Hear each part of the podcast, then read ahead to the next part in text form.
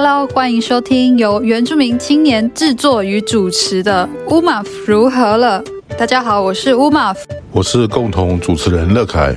我们以自媒体推动源权议题，透过人物访谈、时事讨论、文化分享多面向的话题，促进社会对话和批判性思考，带来具原住民族观点和主体性的论述，支持原青发声，族群历史转型正义以及全民原教。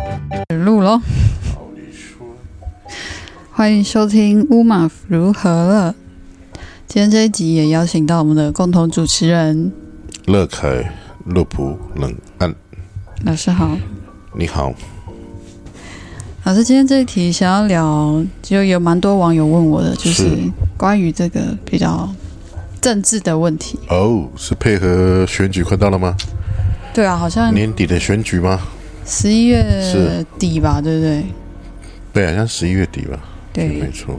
然后其实我、嗯我想今天先问几个，就是蛮多朋友一想到原住民族跟政治，他们会问率先问的几个问题啦。是，第一个就是这可能有刻板印象，就是第一个就是嗯，好像有人觉得原住民很多人都是支持某一个特定政党居多，对。是老师有观察到这个现象？对啊，其实很多的人在做评论哈，在针对原住民问题哈，他们往往会去脉络化，然后就切片式的去当代的或是一个选举结果来看，然后呢，也没有把时间轴把它拉长，说为什么这个国民党师傅是在师傅是 就直接说是国民党，国民党，对，直接讲国民党啦，比较快啦。嗯也是我们现在国安莫讲，大家都累了，所以哈，重点是说，你们知道来台湾的时候是哪个政党的吗？来从中国到台湾是哪个政党就？是国民党，中国国民党，中国国民党的。名字，然后那时候的教育是什么教育啊？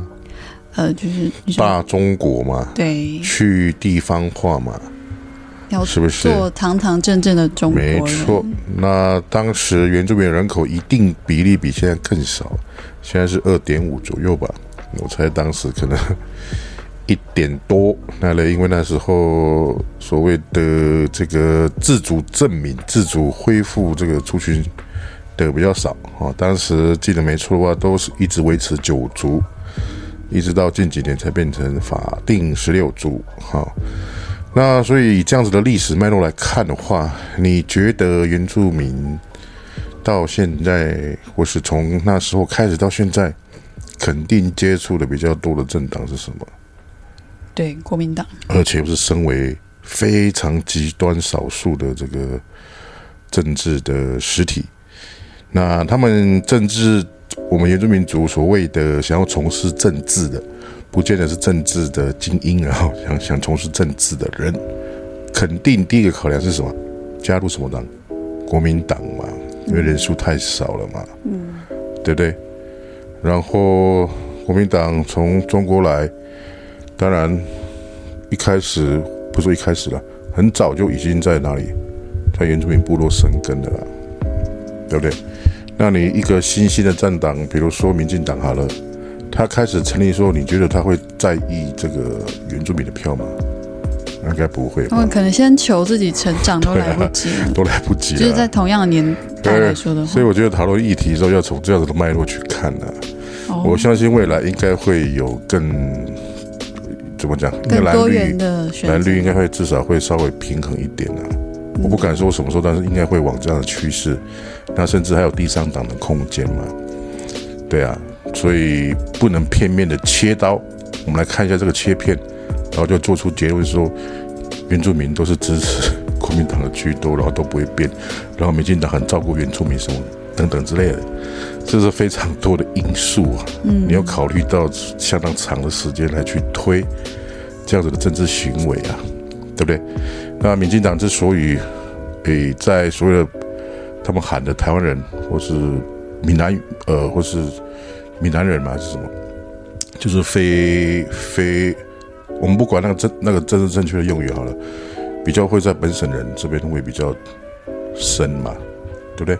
因为一开始的要求就是什么本土化政党啊，嗯，但是相对于当时国民党的政策、啊政权，是啊。嗯。但但是我们扪心而论好了，当时本土化或是现在在至少在屏东县我所感觉的民进党的党务的推展，大概是近几年才比较有比较比较广的啦。嗯，之前至少在我印象起来，印象比如十年前甚至十五年前，其实当时我们听到民进党的声音或是有他们旗帜出现，其实是很少的，在屏东县是这样的。哦，更何况说你你要说你认同他们的理念，然后你要入他们的党，我想搞不好连这样的管道都没有。嗯，哦，对啊，所以欸老师，你真的是直接大解惑。老师，你真你真的直接大解惑，因为我小时候被问这一题，说你们是不是都投国民党，是然后我真的我就不懂，我那时候不懂嘛，所以我真的不知道怎么回。然后我甚至有一阵子有一我有一点就是哦，对啊，好像原住民都就就比较喜欢国民党嘛，然后想不太我想不太出来为什么。所以今天开场直接那个老师直接大有脉络的啦，有脉络。对，要回到脉络来看。哦，你好像把问题解决完。老师，那老师，你像 像你以你的是，原乡生长的经验为例嘛，对。所以那些当年那些政治人物，他们是怎么就是获取族人的心啊？就是当时在我的我知道的政治人物里面哈，其实大部分我们当时那个年代，比如说二三十年前，大部分都是从教职转到政治界的。之所以从教职是是因为什么？当时的教职大部分都是保送，从国中成绩好保送到师专，那当然之后是是从高中毕业保送到师范学院，也就是说，那些其实一开始在学生时代的时候，在早期就已经是一个乡里面的。精英如果我们把会读书当成精英的话，他可能就是精英分子吧。那甚至他毕业之后出来，因为你知道公费生他他有个他有一个被要求任务，就是回到呃部落去教书嘛。那你教书的的同时，当然你会慢慢建立你的知名度啊，因为你会教那些学生，学生会有家长啊，所以慢慢会建立你的所谓的人脉哦，甚至可以转换成你的政治的资本。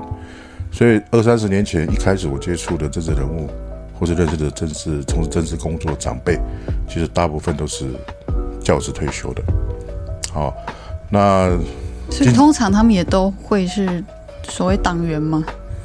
我想那时候的党员的身份的取得相对比较简单了、甚至党可以直接拿着一个申请表到你工作的场所，比如学校校园，嗯，甚至在军中，大概也是这种情形啊。有我听我的长辈说，他说他在念还是学生的时候，对啊，他们就会直接说来填表要入党的，对啊，他们也不知道那个是什么，反正就被啊，被鼓舞、被鼓励，或是被有点诱诱拐嘛，就总之就要因为先总之他们大概想的是有利对对对。有利有害，但是害绝对比较少嘛。就是他们说法，就说你入党，你未来升迁什么比较有利对啊什么的。对，没错。所以当时我接触到的政治界的长辈，大概都是教职的啦。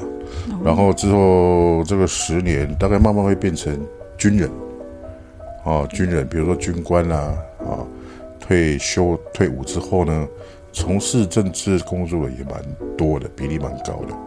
好、那但是然后近几年。或是这次的选举，其实我们慢慢可以看到，大概去会有比较多比例的年轻人出现的。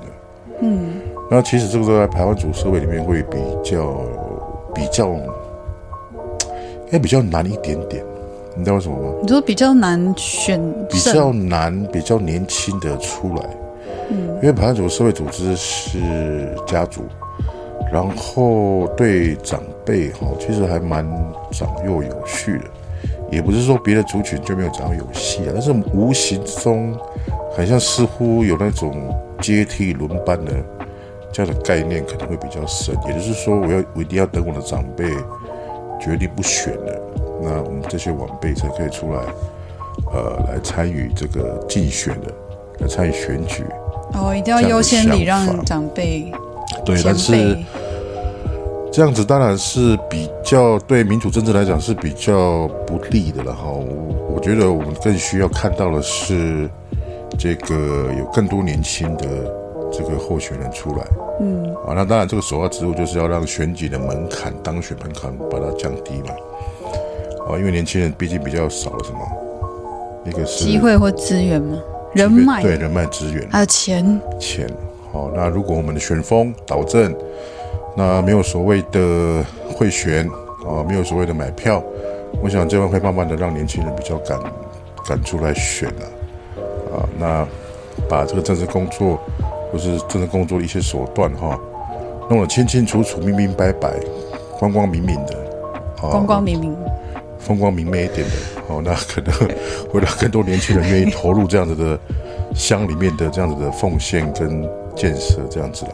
嗯，哦，不然不然如果他们一一提到说我选个乡长，选个下面代表，我所听到的风风雨雨都是要贿选，都是要买票，然后都要家族撕裂，嗯，那这撕撕裂伤感不好要经过好几年甚至十年上才可以愈合。嗯，你觉得年轻人会有勇气，或是有有这样的决心吗？一定会减少嘛。嗯那到时候你这个政治参与者的年龄就会偏大，我觉得这不是好的现象。没错。哎，对啊，哎，我觉得其实这个在非原住民群社群也是差不多吧。对啊，当然也有这种现象啦。哦，但是非原住民社群，我们似乎看到很多年轻人，那那是因为他们非原住民本来就比较多人啊，对对对，比较多人，当然会就会就会长出比较多的呃年轻人出来选啊。嗯哦，再加上媒体的曝光度嗯哦渲染之下，哦，嗯，所以还是要一个数据啦，就是说这个平均参选的年龄的分布啦，这样可能会比较好没错好。去分析。不然你看我们其实看电视，我们所谓的哎年轻化，搞不好是因为那些媒体所呈现出来的情况是这样。那当然，一些新兴的政党也一开始大概也比较不会去培育所谓的原住民这方面的选举的人才了。嗯，哦，就像刚刚你提到的因，为他不是最要紧的，对他们还是主对他们什么都市嘛，没错，对不对？或者是绝大多数的人。对啊，对啊，没错。嗯，你知道为什么？老师，你知道为什么一开场要先问这题吗？因为我不是有个粉砖吗？对。然后我有时候会画一些漫画，就是讲说一些可能原住民社会遇到的不公平嘛。然后结果下面总是会有那种酸民来留言说，啊就算就是政治这样，啊，你们还不是都投叉叉党？对啊然，后 我就觉得你你就是这种留言很莫名其妙，所以我觉得很多对原住民问题的思考都太过浅薄，太简化了，太简化了。好像今天我们全部都不投某一党，对啊那些问题就就等于可以完全就不会有这些问题。很少问题是像我们以以前国小、国中遇到的那些作业一样这么简单，带个方程式这个求出来，不是？嗯，很多关于社会的问题、关于人的问题、关于族群的问题，实际上是非常的复杂的。哦，你要考虑的尺度，你要考虑的因素相当的多元的。嗯，啊，但是可能我觉得我们教育哈、可能也有点责任呐、就是很习惯培养人、培养学生哈、非常单方面思考，只要把这题解出来就好了。非 A 级 B 呢？然后这题解出来，可能你可能只需要公式嗯啊，或者是需要一个简单的概念，然后把其他都当成假设啊。那遇到比较大的社会的议题，是刚刚你讲那些为什么原住民里面呈现的蓝的投票比较高哦，他们就马上想成什么呢？哦，因为呢原住民喜欢蓝，所以喜欢蓝。所以天生喜欢蓝，他一定是有关系、有脉络、有那个人际的牵扯在里面的、啊，有他的成长经验在里面的、啊。那他的父母亲肯定也也跟之前他年轻的时候，从从年轻到大的时候，在投票的时候有说过这样子的影响，然后他的朋友是这个都是有关联的啦。嗯，是资源的呃脉络嘛。像其实我也有家人是，是啊，他就是真的是国民党党员，然后对他而言，呃所谓的就是社会啊、公民之间，当然他也很在意。然后我当然我家人是很好的人，可是他也不会因为，因为那时候有一阵子不是青年那种愤青、那种文青力量很兴起嘛，就会很大力的批判这个过去的威权的不义作为。对，然后，但是对对我们的那些长辈们，他们不会因为这样就觉得这个党是真的有罪大恶极到他要离开他对这个党的认同，因为他从以前受教育也好，或是工作什么也好，确实对他也都是党的的照顾，人际关系也从那边来的啊，对对程度是这样。对他也就是党照顾过他。那你非得说，哎，他们怎么那么笨？甚至还有人还有还有网友竟然用这么恶毒的字眼呢，说他们是尸骨不化。对，哦，我只是说骂说就是这样子是就就甚笨，就骂他们说这样叫甚至。更遗憾的是，连民进党内部都有人在这样说话，民进党党员都这样子去批评，他们会说什么呢？我们已经照顾原住民那么多了，为什么他们还是不会投我们？对不对？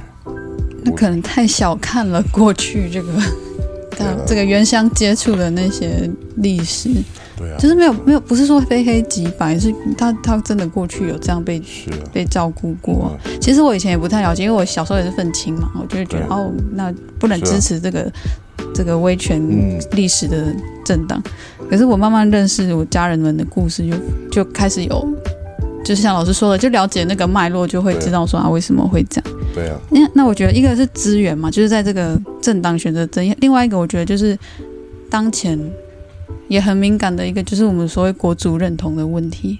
有的人就会觉得说，你应该支持这个，比如说民进党或是什么党，才是展现你对台湾认同，认同就是反中共，然后认同台湾，不然对对，就就是这样去分类。老师怎么看？有些人用原住民这个身份在谈国族认同，我觉得会遇到很多问题。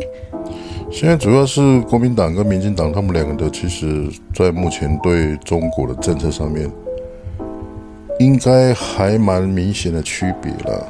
因为中国或是民呃国民党好了，在最近的选举的行为里面，他们其实上跟中国是比较接近的嘛，啊、那在民进党部分就刚好是应该是比较比较站在另外一面的吧。如果按照光谱来看的话，那从从这样的光谱去做分析的话，如果你要去发展所谓的本土的论述，或是我们讲新兴台湾人好了，我们不要讲新台湾人，新台湾人那个里面其实包含那个原住民成分是比较少的其。实我不知道什么是新台湾人诶、对啊，我觉得，我觉得所谓的在做这种论述的时候，不能少了我们的声音啊，对了，啊，不能把我们这个随便把它加进去。框一个标签，然后就把原住民就是对纳进来这样。对啊，好、那在这样子的蓝绿的光谱底下，当然你要发展出呃以台湾为主体，甚至以原以原住民为主体的这样子的政治的可能性的话，应该是绿的会比较可能性比较高了。按照这样子的发展下去的话，除非蓝啊出现一个新的论述。啊，就是我们可以跟中国保持某种程度的关系，但是我们反过头来在台湾还是要建立出台湾的主体性。啊，或者是或者说台湾原住民反而有更高度的自治跟自觉的可能性，那但有点难吧？按照 中共的，对，按照现在按照现在的这样来看的话，我想蓝还是会比较偏向跟中国发展特殊的关系。不过只能说特殊的关系，因为有时候你看他们的关系，实际上有时候是热什么热脸贴冷屁股嘛，哦有时候是这样情形啊。所以关于国族认同的问题，我觉得是是现阶段的政治的氛围所造成的这样子的这样的假设性。没错，是假设，对，但是我还是强调说，原住民族千万不能让自己的声音缺席了。嗯在这样子台湾的呃所谓的政治的理论在发展的时候，政治的这样子的什么基本概念在形成的时候，千万不能放弃掉自己声音的。你知道这个这个会像那个之前我们金曲奖不是有一个客家嗯专辑的得奖，他就是突然喊说我们都是原住民，可是他整篇的感感想的论述名就是在讲认台湾的共同身份认同，结果他突然就喊说我们都是原住蛮民，错愕的。我不知道老师有没有注意到上次这个新闻，可是就有一个说，我觉得其实很多人对这个有兴趣，就是说，呃，台台湾人这件事跟原住民身份这件事，对啊，然后有些人他为了要觉展现跟中国或者是中国水血统的区切割区别，他就很强烈认同原住民，他是因为这样才强烈认同原住民，然后他甚至会去追本溯源，想要确定确认自己有原住民的血统。嗯我身边也是有这种人哦，真的，他就会去查，然后他就会说他其实有原住民血统或什么，以强调他跟中国的切，就是以切割他跟中国那一边血统的关系。嗯嗯，对啊，其实刚刚你讲那个例子哈，他确实是犯了一个，就是在我们原住民这样听了，你突然这样喊，实际上对我们来讲是情何以堪呐、有点吃豆腐。对啊，有点吃豆腐，有点利用我们原住民的这样子的历史，在台湾这种特殊历史，嗯，啊，来当做跟中国的切割嘛。没错，那我觉得这样是不太，在那场合这样喊，我觉得不太不太适合了。嗯，啊，不太适合了。但除了在那个场合，也有一些有一些人，他们论述上也会这样讲，对啊，就是所谓脱中入园式的台湾人身份认同，脱中然后入园的，对啊。他自己喊说他入园，但是你你回头过来看了、那么入园的目的，对目他们入的。园的手段，他们入园的方式是什么？没错，这很重要。好，这个会陷入到，就是你入园这个口号，是个让你可以暂时脱离所谓的呃，你跟中国的期待的这样的关系啊，呃，变成这样的论述。当然，我们都欢迎每个人都可以是台湾人哦、这个新的，我至少在上面已经几百年，他们他们什么时候来的，我我都常常忘记，因为他因为他们太多人了，大概从明朝嘛，说法不一啦，反正就说陆续有一些移民嘛，先在沿岸，然后慢慢至少从一九四几年开始，就大量的人就进来台湾了嘛。那所以少说也有一个七十年的啊，嗯啊，那七十年，我想也足以发展出一个新的所谓的跟中国的这样的区隔开来了。嗯啊，因为我们台湾是这个岛是非常的多元的嘛，更重要的是你加入了原住民文化、原住民的历史的这个这块嘛，哦。那当然，很多人会会会质疑说，诶，那原住民其实从早远的历史来看，他们实际上也是从中国的沿海、福建啊等等那类的来的嘛，所以你们提的原住民也是什么？也是中国。中国来的嘛，但是这个就陷入无限的循环了、我们如果我们讲文化的话，哦，南岛文化实际上是在台湾形成的嘛。就是学术界普遍蛮肯定说台台湾是南岛文文化化的起源嘛。那我们要做有意识的讨论，应该是从南岛文化的起源这方面来去做差异啊。嗯，如果照你讲说，诶，那我们又回到南岛起源之前的这个在中国福建沿海来算的话，如果这样讲得通的话，那我们到底要把界限放哪里？那就从非洲大陆出走开始讲咯。没错啊，啊，那所以我们很清楚的看到，很清楚的学术证明，就是南岛文化的起源，这个东西呢，很千真万确是从台湾本岛开始的嘛，啊，所以我们在那边是形成我们自己的南岛文化的起源嘛，嗯，啊，那当然跟中国就有这样的文化的差距，中国也不要再骗人了，你们从小到大，或者台湾，我们从小到大受的教育是什么？中华文化五千年，对，华夏民族。但是我们现在证明了我们是南岛文化的起源是六千年之前啊，不是华夏，跟你们清清楚楚是有文化上的分割嘛，是的，是有不同的这样文化的形态嘛，所以历史也不同啊，对不对？只是说这个历史我们可能在现阶段的教科书里面是没有被呈现，但是只要考古学一直做下去，我相信都有很多的东西可以挖掘出来的啦，所以可以变成我们台湾的补上这块历史上去是很重要的哦才会增加这个我们台湾人啊、包括你们汉人，包括你们客家人，包括你们南人，才会增加对台湾这块独立的认同啊。没错。对啊，所以我想，那种所谓脱中入原式的，突然说他也是原住民的这种说法，并呃，我觉得感情上或什么你，你可能可以这样讲，可是那种文化的、啊、政治性的权利啊、集体性的权利上面，你为这个身份的投注跟形成是什么，这个就很重要，因为那牵那也牵涉到我们对政党的意识形态的反应，对啊，这个要牵扯到我们的原住民人口数真的是太少了，是二点多。你看他们九十几个人，只要有十个人出来讲，就超过我人口数了嘞。如果百分之十的人那些有这样想法的话那，些酸民这边讲说，哦，原住民都投国民党，讲的很像我们有 几百万的票一样。我们再怎么投，我们再怎么投，就那多就那多少人你而已，又不是我们影响跟左右台湾的政党发展。你看以前那个我也成立过那个政党嘛，叫台湾、台湾第一民主党。哎，老师本身也是政治人物吗？啊，没有。两千呃，二零一二年的时候有成立一个呃台湾第一民主党嘛？你说你吗？跟一群人呢，我，大概也算创始党员嘛。我是第一任的那个秘书长嘛。那其实我们当时就就想过了，我们。有一个政党法哈出来，其实对我们原原原住民这样子的比较少的那个民族来讲，成立这样的政党，实际上实际上很难去去做发展呐。你那个选举像要过百分之几的门槛才会有政党补助票嘛，然后你的保证金呢要超过百分之几才有可能有有那个有那个基底啊，选举基底才有那个政党才有票的那个。那个什么？那叫什么金？忘记了。那相对应于那个国民党、民进党，还有第三小党、第四小党、第五小党、第七小党等等之类的，我们台湾民主党根本太少人了。你说那个党的全称叫台湾第一民主党啊？就算全部的原住民都加入我们了，我们也就二点多趴的人数呢。你根本不到百分之五的那个门槛呢。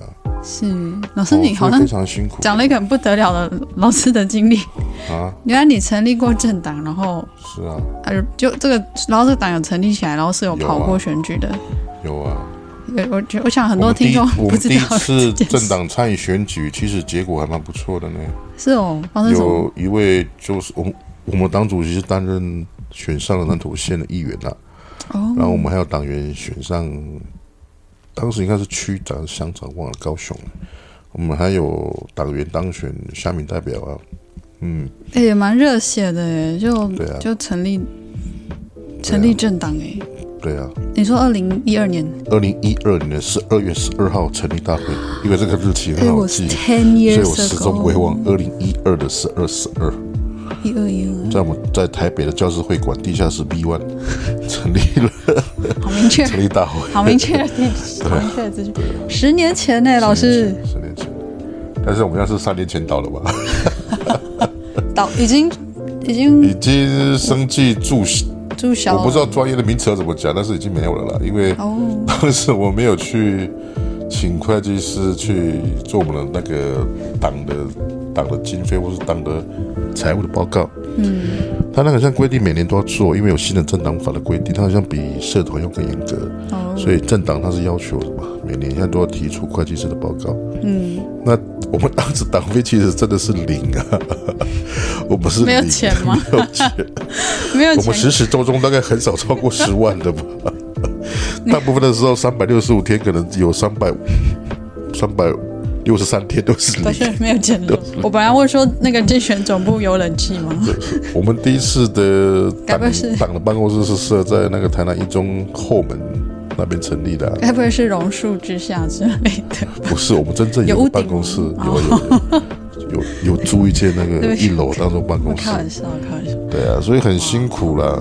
你光是请一个代请一个会计师来帮你做一整年的那个的财务的报告。你明明就是零，然后你这个你起一个，好像有在关键是写个零，有什么意义？然后你实际上就没钱，你又没有钱请会计师。那我们想一想，你组一个政党，其实是为了选举嘛？嗯，想要有政治影响力。那为了选举，我们其实也不需要去推政党啊，我们就用一个民间的联盟就好了，不需要组政党啊。哦，这是事后的一个回想检变成个民间组织就好了。对哦，嗯。但毕竟有这个经验，就不受限了，因为你有个政党，顶多只是在你的选举公报里面会写你的政党属性嘛。嗯。然后你要选立委的时候，可能会有那个什么叫做不分区代表。嗯。但是我们那个想都不用想，因为我们的人口才二点多啊。那个比例不开。我记得你票要要抛超过百分之五嘛，百分之几才有分配到不分区。而且除非你们有人突然被某大不可能啊，真的。对啊，所以我觉得想想真的没有必要去去玩他们这个游戏。是，嗯，我们才会令 P 系经变成什么民主议会嘛？对啊。哦，但是就是不同的功能，对，不同的功能性，但是那个理念是有对啊。一些相关的延续。你把我们那个人口数的比例投到政党里面，我觉得还是不切实际啊。你陷入到他们的游戏里面的规则了，嗯，你就很难玩出一个把戏出来。对啊。我除除非你不要走全国性政党了，嗯。说不定你走，比如说屏东县，嗯。我们就有一个屏东县的一个原住民政党，你专心经营屏东县的三民代表、县议员、乡长，这样子搞不好会有会有可能，但是没有这个必要，嗯。没有这个必要。你可以用那个联盟，那个私底下的那个组织啊，嗯，对，所以原来你有这样的经验呢，也难怪你在推民主议会的时候，这方面都很有概念，这样。会对了，因为毕竟这种 这些问题都想好几年了，对啊，都历经过挫折了，对啊。老师你又你你那么忙，你怎么时间同时做这些这么多事情？哦，你不是可能可能跟我的思考有关系啦，因为我习惯多元思考吧，我我不太清楚。同时做很多同事时间可以做一些事情。因为我前阵子才突然想起来，您是原来你的本业是地震研究，呃，我我我我目前新的 职业专长是游泳教又练，有讲真的假的？是。那我未来几年大概也会去钻研这个所谓的运动按摩这一块运动按摩，啊，因为我觉得这个对运动选手很重要，所以很多治疗、物理治疗那种，哎，复健治疗啊对对对，那类的，我觉得这个也蛮有趣的。是太酷了。好，是，那我们今天先大概聊到这边，也好，呃，听众朋友对这个我们的政治漫谈有感想或者想进一步提问的，欢迎私讯到这个我的 IG。对了，我再声明一下，我不是学政治，我没有学过政治学，我只是亲身经历跟一些观察。没有老师，你组过政党，而且你还推主了民主议会。你要讲说你政治参与经验不足的话，我觉得让我们其他人都不敢讲话。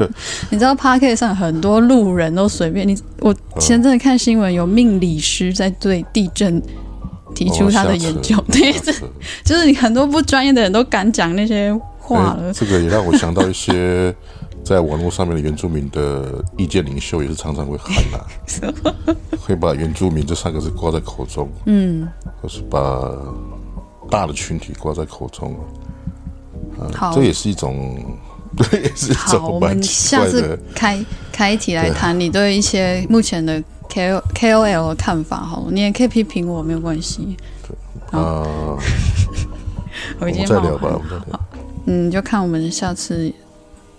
毕竟老师也很忙哦，有机会的话，我们有录到那一集的话，或者是网友听听友们，你们很认真敲完，的话或许我就我觉得努力的再约老师来谈这个。下上次好像有人要请我唱那个 rap，对不对？但是我还没有准备好，我在找那个比较适合有网友在线动投票适，合老年人的 rap，因为我们有听友在我的因为线动投票说想要听乐凯老师我唱们那。年代只有鼠来宝。好，那请听友们继续期待，也欢迎 follow 我们的乌马福如何了的接下来的节目。感谢大家，丽娜米和米上的怀素巴赖。拜拜拜拜，各位听众拜拜。